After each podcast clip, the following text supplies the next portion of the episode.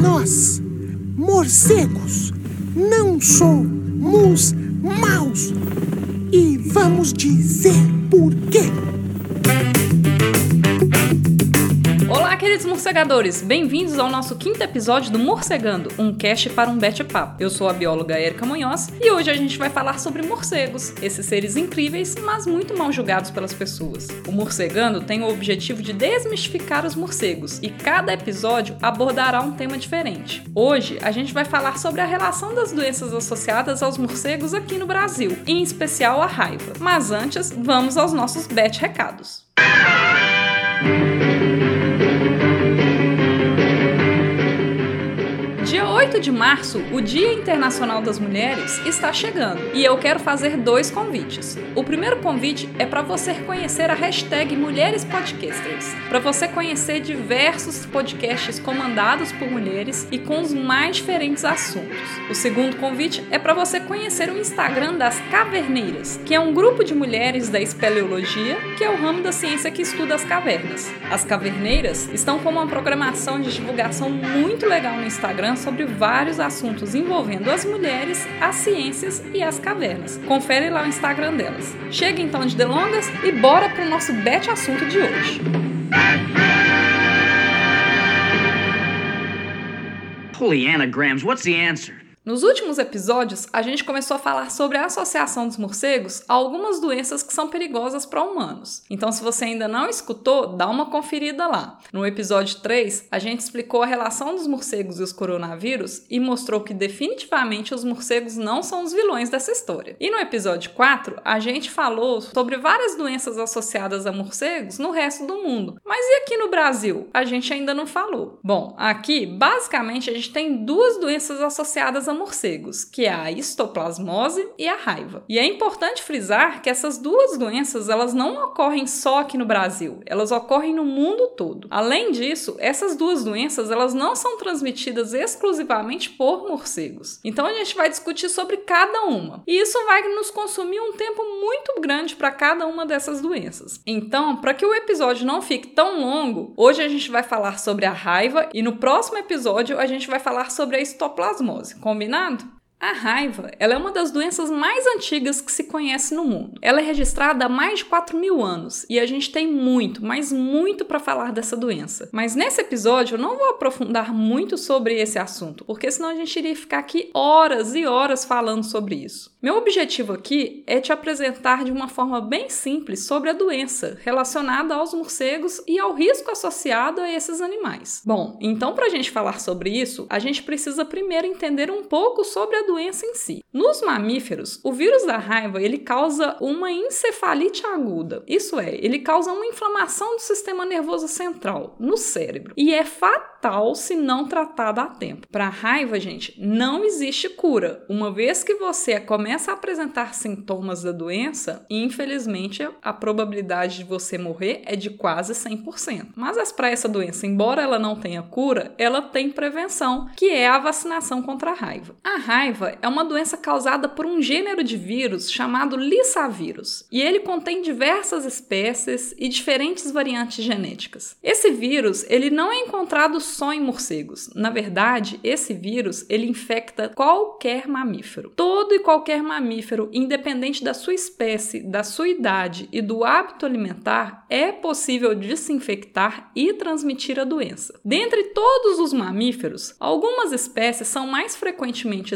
acometidas do que outras pela doença, e os morcegos é uma dessas espécies. Não quer dizer que todo morcego está infectado com o vírus da raiva. Não é isso. Muito pelo contrário. Para vocês terem uma ideia, mais de 90% dos casos mundiais de raiva humana foram ocasionadas por cachorros. O vírus ele é transmitido principalmente pela saliva de animais doentes com a raiva. Como? Através da mordida, da lambida ou da arranhadura. Mas o fato de encostar em um animal doente, você pode adquirir o vírus? Pode. E por quê? A gente tem que lembrar que os animais eles se lambem. E ao se lamber, eles podem deixar partículas virais ali no pelo provenientes da saliva. Assim, o vírus ele pode penetrar em algum ferimento na mão ou você pode passar a mão contaminada na boca, no olho ou em outras mucosas e assim se contaminar com o vírus. Existem outras formas de se pegar o vírus? Existem, mas elas são tão raras que eu não vou entrar em detalhes aqui sobre elas nesse episódio. Se vocês tiverem curiosidade, interesse, a gente pode até discutir sobre isso em outros episódios. Bom, então basicamente como a gente viu, para haver a transmissão da raiva, primeiro o animal ele tem que estar infectado. Segundo, ele tem que estar transmitindo o vírus. E terceiro, tem que ter o contato direto com o animal, principalmente com a saliva do animal doente. E o que que esse vírus causa? Bom, ele causa diversos sintomas, principalmente sintomas neurológicos. Esse vírus ele tem uma estratégia muito interessante de tentar se propagar para outros animais, por quê? Ele geralmente ele faz a mudança comportamental do hospedeiro dele. Então, por exemplo, um dos sintomas que ele pode provocar e que é muito famoso é a fotofobia, que é a aversão à luz. Então, por exemplo, cães e gatos infectados, onde esse sintoma é muito comum de ser observado, eles geralmente eles vão procurar locais mais escuros para poder se esconder e ficar lá intocado. Já nos morcegos, essa mudança comportamental é diferente. Morcego é um animal naturalmente noturno. Então, se ele vai fazer uma mudança comportamental para o animal ele ficar mais exposto, ele tende a fazer com que os morcegos infectados saiam durante o dia. E por isso que ver um morcego voando durante o dia, em pleno sol, em né, 10 horas da manhã, meio-dia, 3 horas da tarde, isso não é normal. O normal de morcego é ele saindo ao entardecer ou à noite, mas voando em pleno sol durante o dia, isso não é normal e é um sinal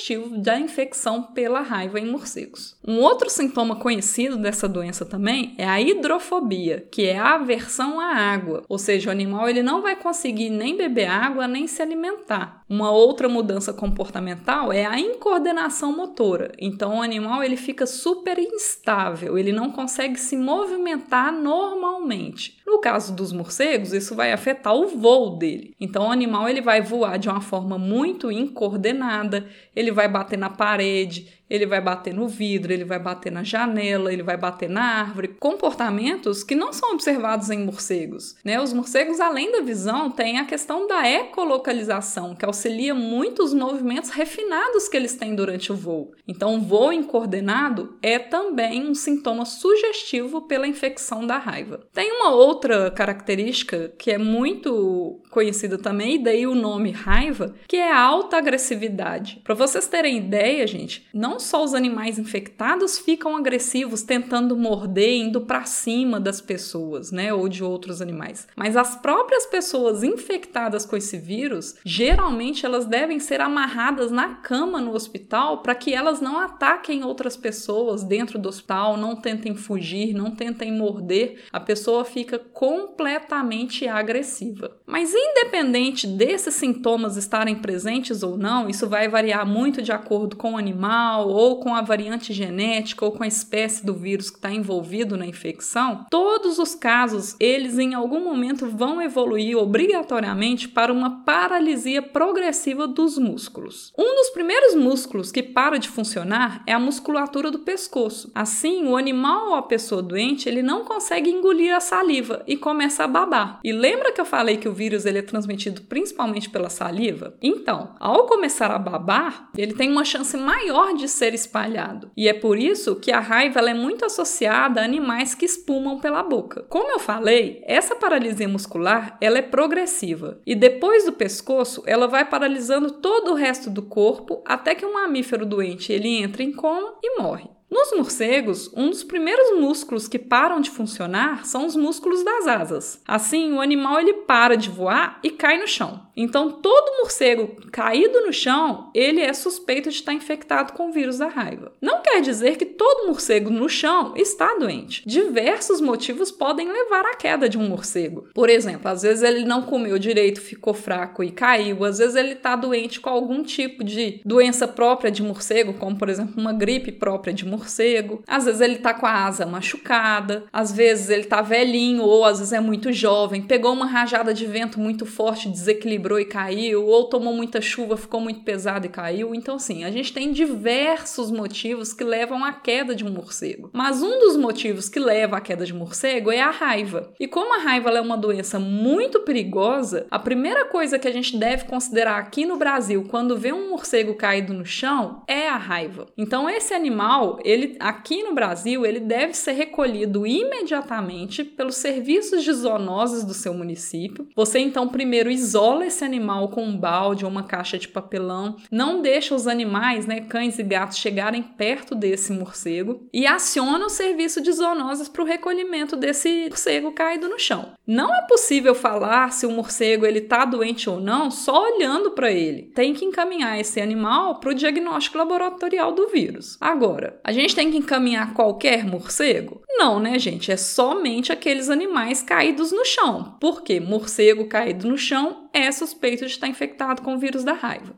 Então, se tiver uma colônia de morcego pendurada aí na copa da árvore em frente à sua casa, precisa se preocupar? Não, deixa os bichinhos quietos lá. Se um dia um deles cair no chão, você isola o animal e entra em contato imediato com o serviço de zoonoses do seu município. A gente escuta muito sobre a raiva ser transmitida somente por morcegos hematófagos, isso é, aqueles morcegos que se alimentam de sangue. Dentre os morcegos no Brasil, realmente, os morcegos hematófagos são os principais transmissores da raiva no Brasil. Mas como eu já falei, a raiva é uma doença de mamíferos. E caso o animal esteja infectado, a transmissão independe da espécie, da idade e do hábito alimentar. Assim, morcegos que se alimentam de outras coisas, como por exemplo, frutas, insetos e néctar, eles também são susceptíveis ao vírus e podem transmitir caso você tenha contato com eles. Então, se você vê um morcego caído no chão, lembrando, não pode pegar o animal com as mãos desprotegidas. O ideal é nem tentar manipular esse animal, é isolar o animal com uma caixa de papelão ou um balde e acionar o serviço de zoonoses. E aí, em relação aos animais, como que esse contato ele pode se dar? Lembra que um morcego infectado pelo vírus da raiva ele tende a cair no chão? Então, quando o animal ele tá lá no chão, o cachorro ou o gato ele vai lá para lamber, para comer, para manipular, para transportar, para brincar. E aí o contato com animais que não são hematófagos podem ocorrer dessa forma. E por isso que é muito importante manter os cães e gatos vacinados contra a raiva. Além disso, também, se alguma pessoa se acidentar ou entrar em contato com morcegos, ela deve procurar orientação médica imediata para avaliação do risco para ser tomadas as ações preventivas cabíveis a cada caso. Gente, lembrando, raiva não existe cura, mas existe prevenção. Eu não falei aqui nem 10% do que eu precisaria falar sobre a raiva, e com certeza futuramente a gente vai voltar ainda sobre esse assunto. O que eu quero que vocês saiam daqui hoje sabendo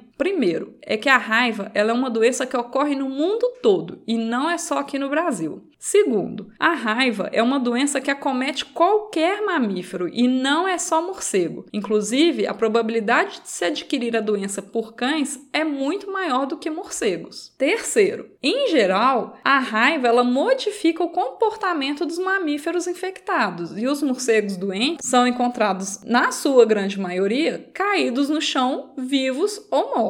Quarto, todo morcego caído no chão ele é suspeito de estar infectado com o vírus da raiva. Ele deve então ser isolado com uma caixa de papelão, um balde, como eu já falei, e ser recolhido para o exame imediatamente pelo serviço de zoonoses do município. A quinta coisa que eu quero que vocês saibam é que a raiva é transmitida pelo contato direto com o animal doente. E qualquer tipo de acidente envolvendo mamífero, não só morcego, a pessoa ela deve procurar atendimento médico imediato. E a sexta e última coisa que eu gostaria que vocês saíssem daqui sabendo é que existe prevenção para doença, mas não existe cura. Então sempre vacine o seu cachorro ou gato contra a raiva uma vez ao ano, bem como os animais de criação, como por exemplo boi, cavalo, porco, os caprinos e ovinos, por exemplo. Então se você tiver um sítio, uma fazenda, também não deixe de vacinar esses animais.